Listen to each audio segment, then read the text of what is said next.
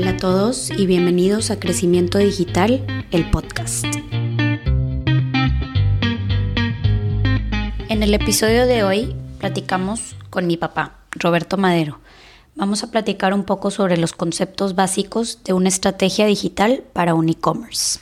Si tienes un negocio que, que ofrece la oportunidad de vender tus productos directo al consumidor y primero, digamos, definiendo qué significa directo al consumidor, quiere decir que tienes tus propias tiendas, por ejemplo, y este, tienes o vas o quieres desarrollar una página de e-commerce para vender tus productos directo al consumidor. ¿Sí? Ajá. Este, la mayoría de las empresas, digamos, que comercializan o fabrican eh, o que tienen sobre todo que tienes cuando tienen sus propias marcas, este, pues tienden a ir a través de distribuidores que ya existen en el mercado. O sea, tener el, el negocio de, de canales existentes, ¿verdad? Como retailers pueden ser, mayoristas, ¿verdad? O sea, dependiendo si son productos, digamos, de consumo masivo o son productos más como de lujo, etcétera, pues hay diferentes diferentes estrategias, pero eh, dentro de tu negocio cabe la posibilidad de poder llevar tus productos directo al consumidor y qué beneficios ofrece hacerlo de esta manera, ¿no? ¿Tú por qué crees que los negocios piensan que es más fácil llegar a utilizar esos intermediarios para vender? Donde no sé si haya demasiados requisitos para entrar en lugar de armar su propia infraestructura? Fíjate que yo creo que hay dos razones fundamentales. La primera es porque así se ha hecho durante mucho tiempo y entonces hay un conflicto entre si yo si yo vendo a través de un retailer y tengo mis propias tiendas a la vez, entonces hay conflictos de canales. Entonces muchos le sacan la vuelta al conflicto de canal. Pero obviamente si tú vendes a través de, de mayoristas y de retailers, etcétera, este, que después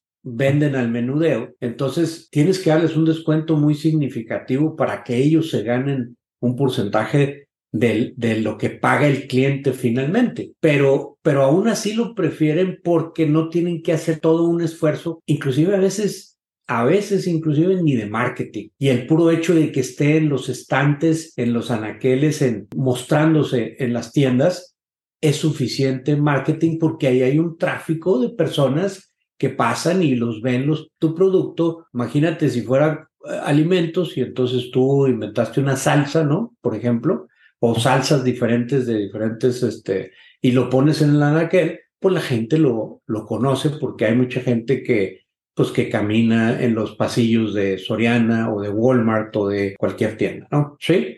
Entonces es querer, querer brincarse un paso, ¿no?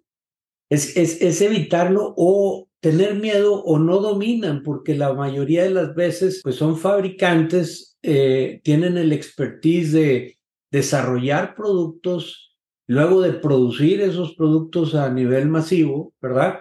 eh, pero ya el proceso de comercializarlos, etcétera, pues lo más fácil es que una persona te compre toda tu producción y, y, lo vendan a través de sus tiendas, ¿no? O sea, eso es lo más, entre comillas, sencillo, pero que sacrificas mucho, ¿verdad? Te digo, no, no quiero cambiar de tema, pero eso es básicamente lo que está pasando ahorita con el dropshipping, ¿verdad? Que es como tomar sí. esa estrategia, pero en el mundo digital. Sí, exactamente. El, el, el, drop, el dropshipping es, es toda la inversa porque hay ahora los marketplaces, ¿verdad? Que te dicen como Amazon, entonces tú utilizas y te montas en Amazon que le tienes que pagar una comisión también y entonces tú lo que haces es hacer todo el proceso de fulfillment o contratas también a Amazon que te cobrará aparte, ¿verdad? El proceso de fulfillment, pero tú puedes decir, ah, yo lo empaco aquí en mi, en mi tienda o en mi bodeguita o en donde sea y lo etiqueto y se lo mando directo al consumidor, pero no estoy haciendo la labor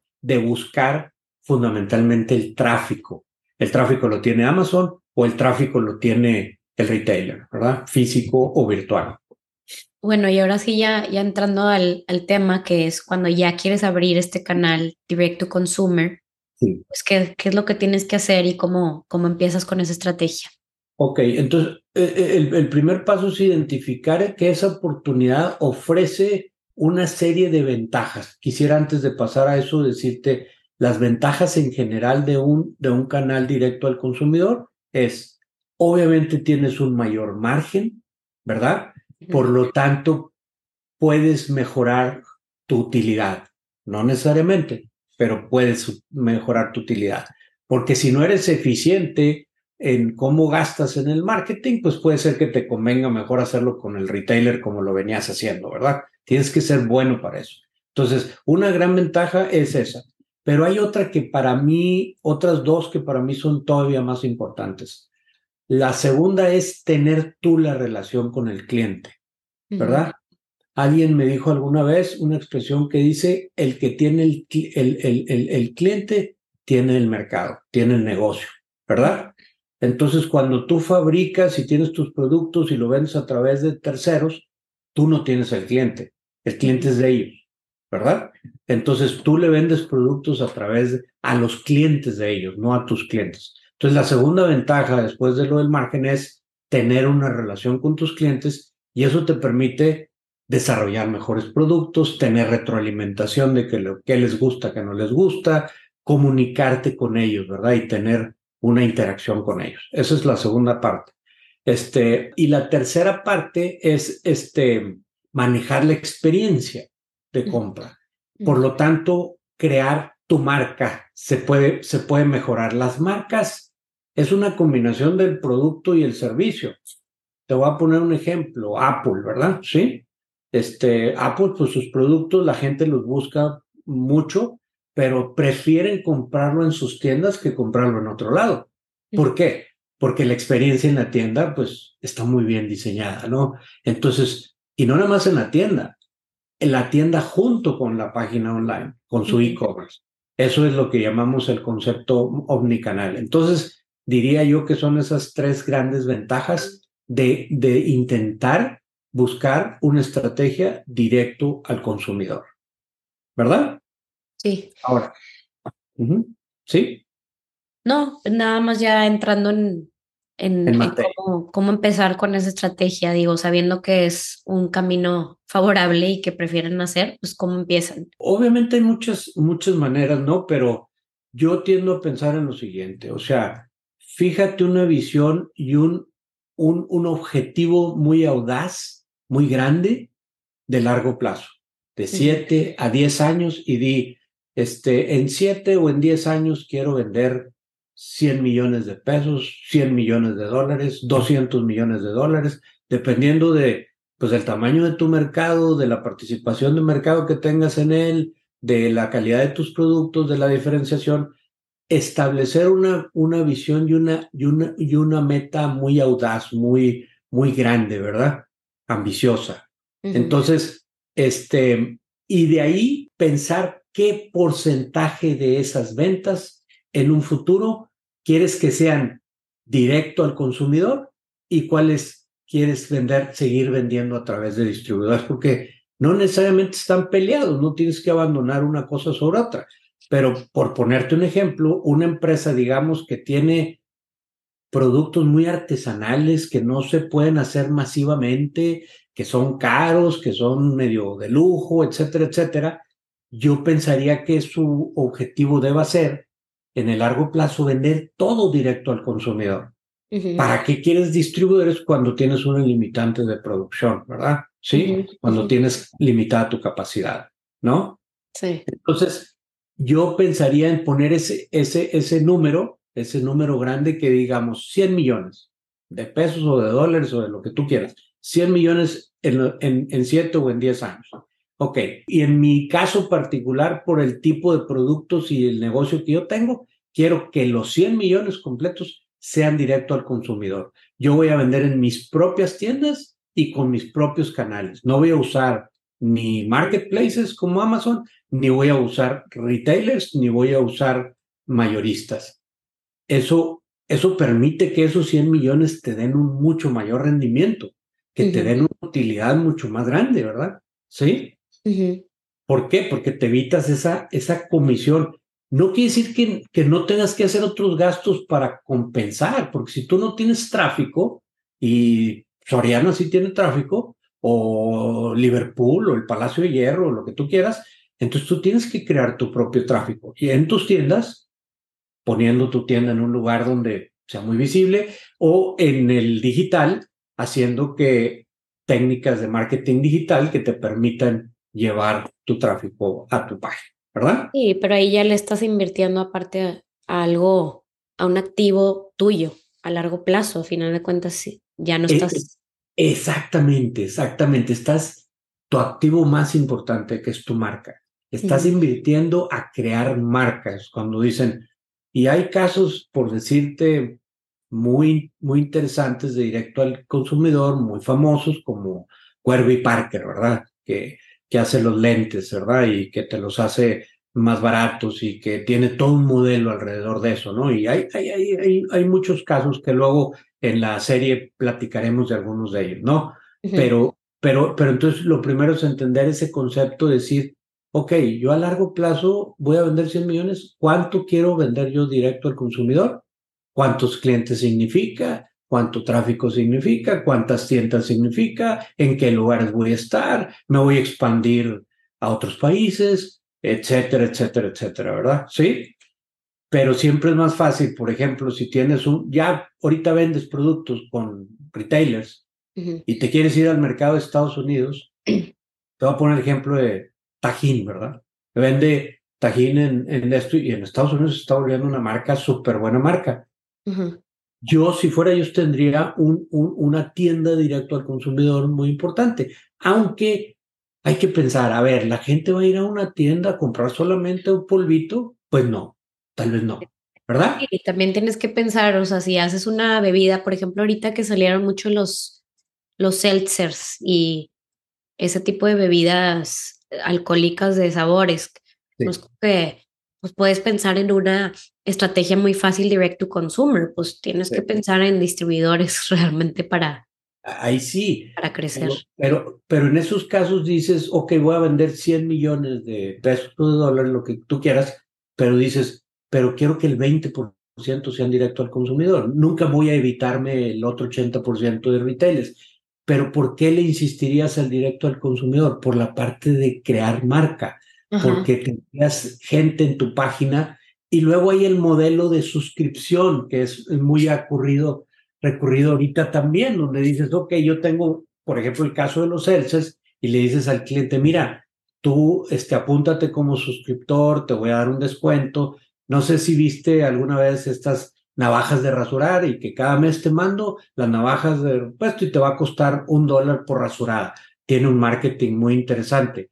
Otra empresa como Bombas, que vende solo calcetines, y me voy a meter una tienda especializada de puros calcetines en lugar de irlos a comprar a una eh, tienda departamental.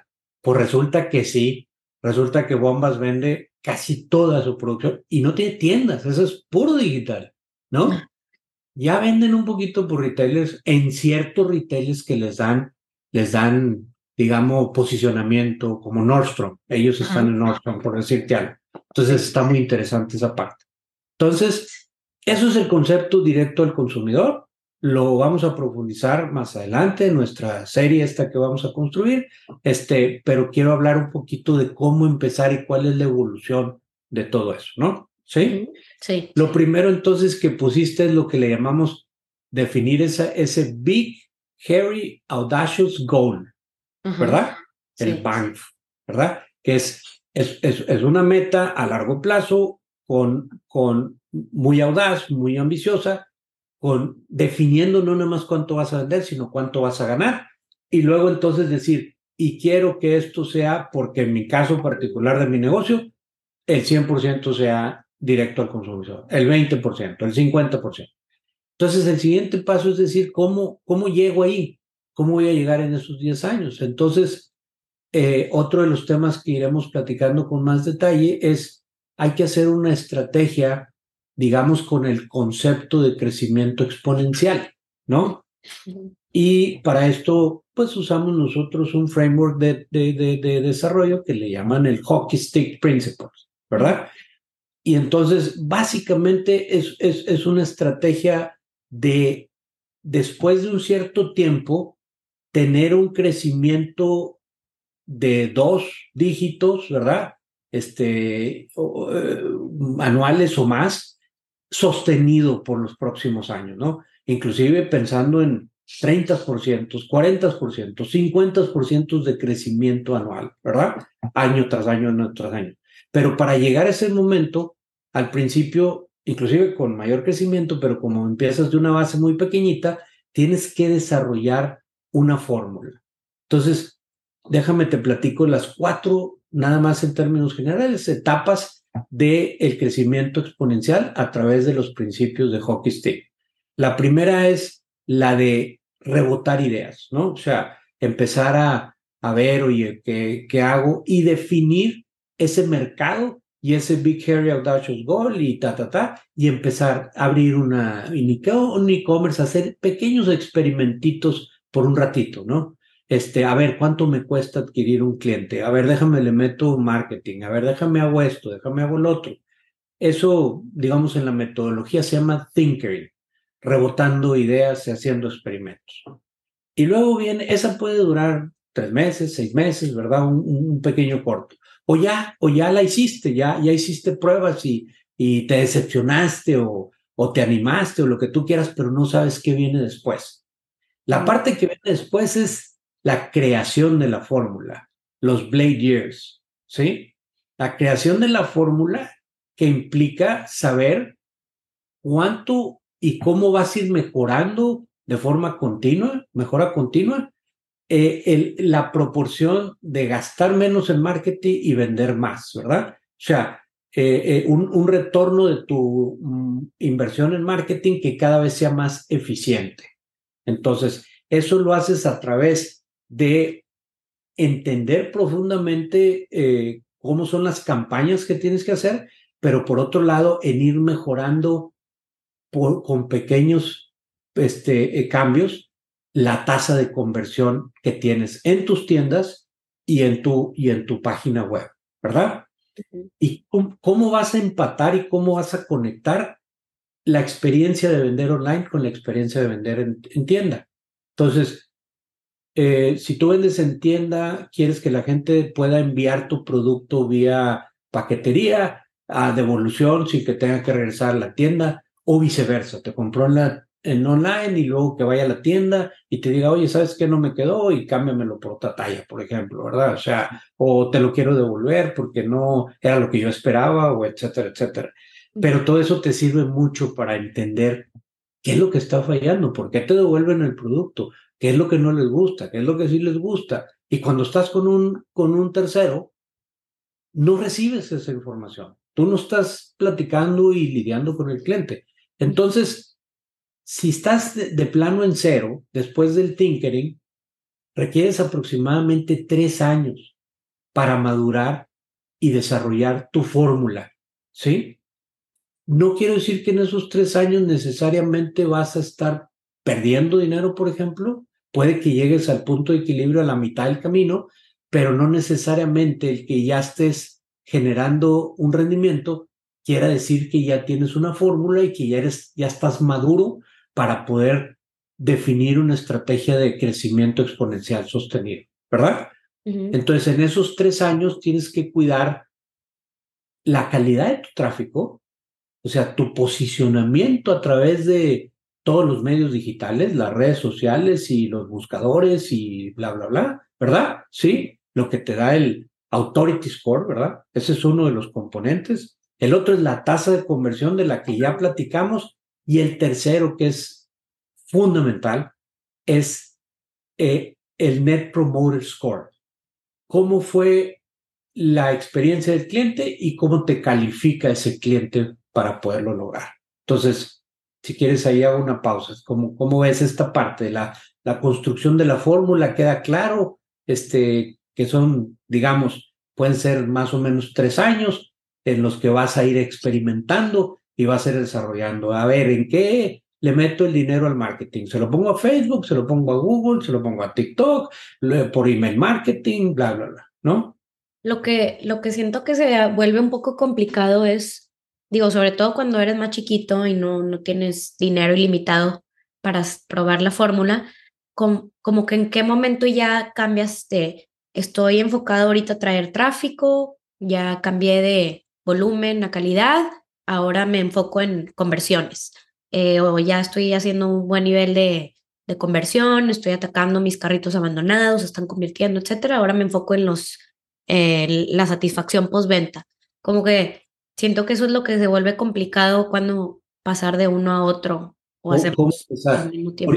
Ahorita más, más, más adelante te quiero platicar de, de cuatro ejes fundamentales que hay eh, que tienes que desarrollar en términos de madurez y cuál es más o menos la secuencia de con cuál empiezas, ¿no?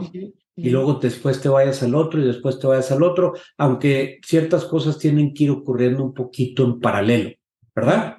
Y son, y son, son cuatro ejes fundamentales. Si quieres, ya pasamos directamente para acabar de hacer el, el resumen. Este, Entonces, en esos cuatro años yo me tengo que enfocar en, en, en, en cuatro, cuatro verbos. Yo les llamo verbos, ejes, les puedes llamar estratégicos, como tú le quieras. Pero yo le llamo verbos porque son acciones que tienes que hacer y desarrollar y madurar para luego crear tu fórmula. ¿Ok? Este, el primero, y te los voy a dar un poquito como que en orden de prioridad, creo yo, ¿sí? El primero es para mí, es resolver. ¿Ok? Y resolver es qué tengo que hacer antes de que me compre el cliente, inclusive antes de que me suban al carrito o de que lleguen a mi tienda. Tengo que hacer básicamente tres cosas, ¿no? Primero, definir mi catálogo. Tengo suficiente variedad de productos para poner un e-commerce, este, entonces yo fabrico, no sé, cinco productos, está bien con cinco, este, el tipo de productos, porque si tienes productos de muy alto consumo y no tienes mucha variedad, pues tal vez prefieran irse a una página donde hay muchas cosas, ¿verdad? O sea, te voy a poner el ejemplo ahorita en la mañana, pues vas a comprar eh, café, eh, cápsulas de café en expreso, ¿verdad? Pues, pues ellos tienen su página directa al consumidor. ¿Y qué es lo que hacen Expreso? Ah, pues te, te quiere que te suscribas, entonces tú págame mensualmente yo te voy a mandar a tu casa. Ese modelo, por ejemplo, se presta al directo al consumidor pero con la variante de subscriber. Es que es otro modelo, digamos, de la fórmula. Entonces tú debes decir, ¿yo debo ser suscriptor? ¿Debo tener suscriptores o nada más vender por online? Entonces, cuando tienes otro tipo de productos, te va una prenda de vestir, ¿verdad? Que te compras una vez al año o cada dos años, ¿verdad? Sí. Este, pues no, no vas a tener suscriptores para eso porque no hay un consumo, no hay repetición tan frecuente, ¿verdad? En cambio, en las cápsulas, pues sabes, todos los días me tomo un café y yo quiero que siempre esté abastecimiento y ta, ta, ta, ¿no? Pero tú crees que el modelo de suscripción es como un paso más adelante en la madurez del e-commerce? Es, es un paso adelante, pero también sí, sí es un paso adelante porque tiene sus complejidades desde el punto de vista, digamos, tecnológico y mercadológico y etcétera, etcétera. Pero más que ser un, un, un, un paso un paso adelante, tienes que primero validar si tu negocio se presta para eso, ¿verdad? Otra vez repito, si son cápsulas de, de, de, ¿cómo se llama? Ahora, hay empresas que han, han hecho cosas que no pensabas que fuera por suscripción. Comprar ropa. Pues resulta que puedes y te mandan una caja cada mes, ¿verdad? y tú te pruebas y según tus gustos te lo mandan ya preseleccionado a tu talla y todo y te mandan todo y te dicen quédate con lo que quieras y regrésame lo demás. O sea, ese es un modelo como de arrendamiento. Tiene Ralph Lauren tiene uno de hecho. Sí. Eh, Ralph Lauren tiene uno.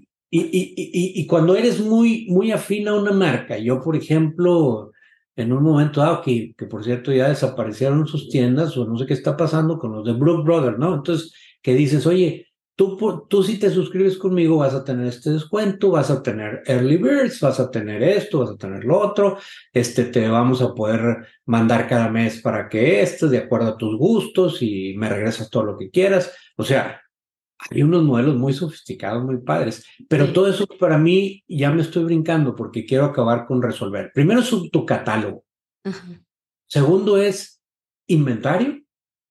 O sea, si no tienes suficiente inventario eh, en tu mezcla de tiendas y de tu bodega central, o de puedes estar surtiendo sin tener bodega desde las tiendas, puedes estar mandando los paquetes para surtir a tus clientes, ¿verdad? Como un dropshipping, pero interno, ¿verdad?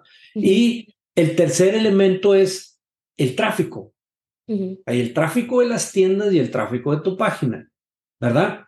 Y muchas veces el tráfico de tu página que lo quieres llevar a las tiendas o el tráfico de las tiendas que lo quieres llevar a la página. O sea, eh, hay que ir viendo cómo se mezcla ese tráfico y tener la capacidad de saber cuando alguien va a las tiendas y estuvo en la página también y que guardes esa historia de interacciones que has tenido con ellos para entonces personalizar lo más que puedas la experiencia que tienes con él y reconocerlo, ¿verdad? Es bien padre que llegas cuando en una tienda y entonces llegas al final y te dices, oye, tal, ah, pues tú eres suscriptor nuestro, ¿verdad? Mira qué bien. Este, pues fíjate que te, este, te vamos a dar tal cosa, ¿no? O simplemente que te reconozcan por nombre y experiencia y, te, platiquen algo y te estén mandando por mail y los catálogos y todo el rollo.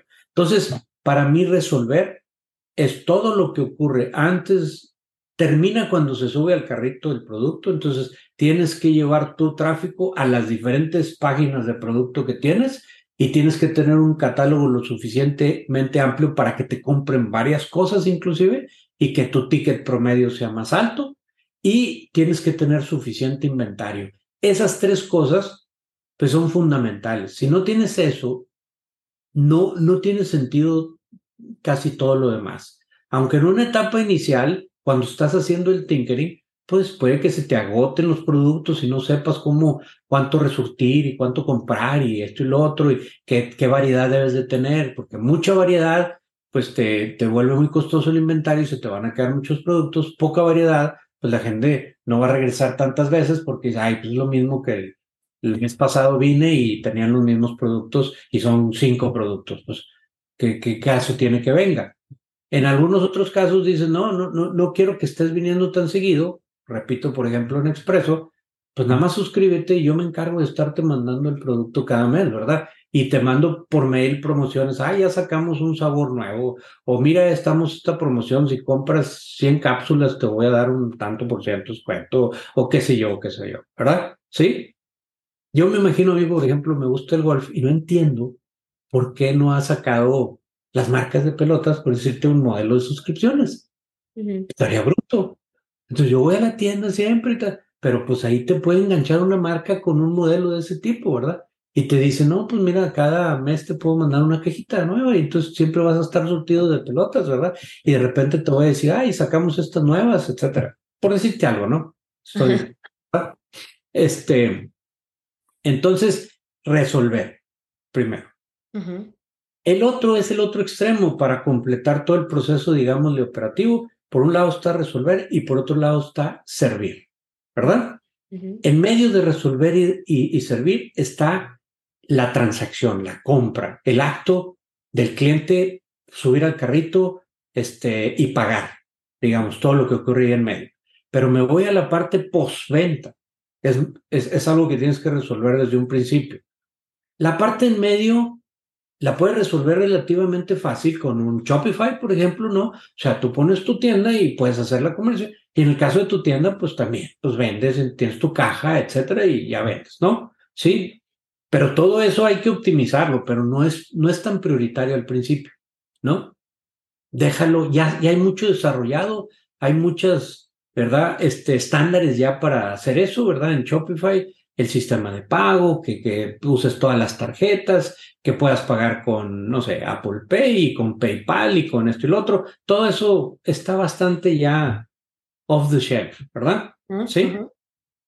Entonces me voy a la parte de servir. La parte de servir es, ok, mandarle el producto al cliente, poderle devolver el producto cuando no, no, no, no, no, no, no llegó satisfactoriamente por alguna razón, o cambiar el producto por otro porque eran, por decirte, tallas diferentes. Todo eso es el proceso de, de, ser, de servir que incluye, para mí incluye pues otras tres cosas también.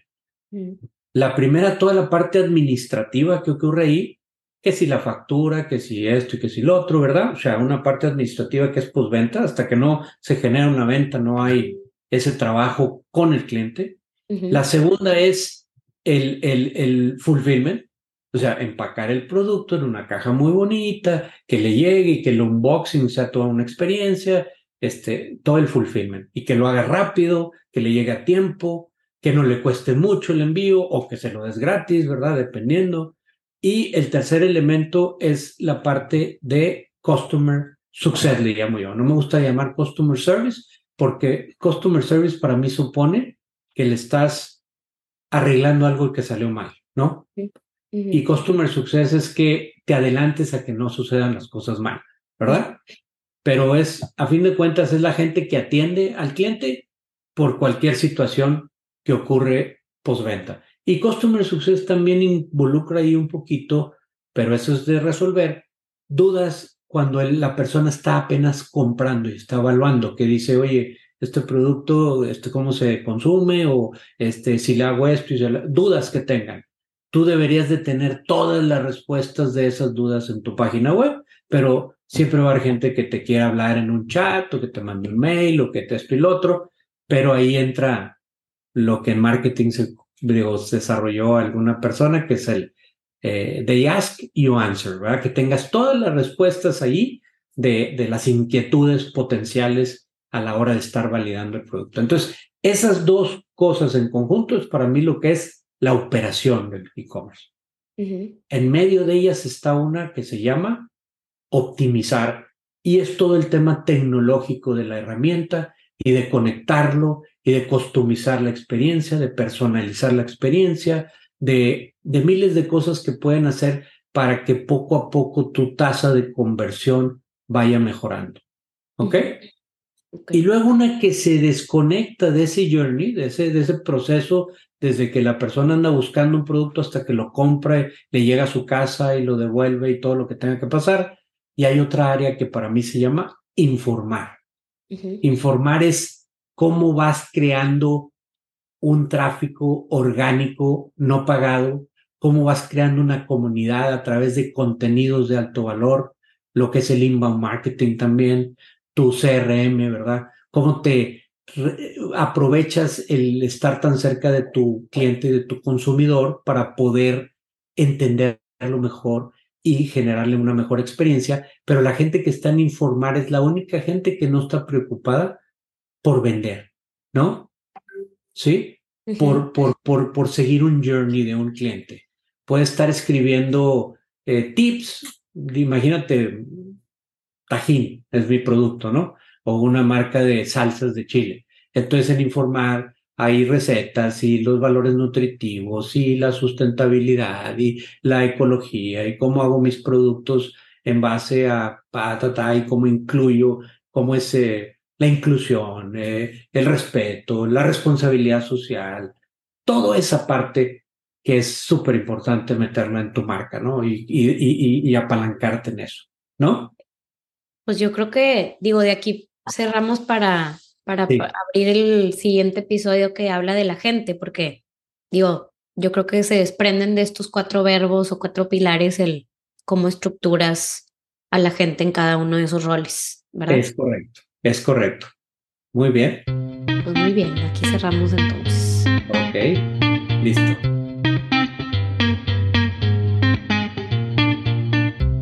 Muchas gracias a todos por escucharnos. No olviden suscribirse y enviarnos sus comentarios. Hasta el próximo episodio.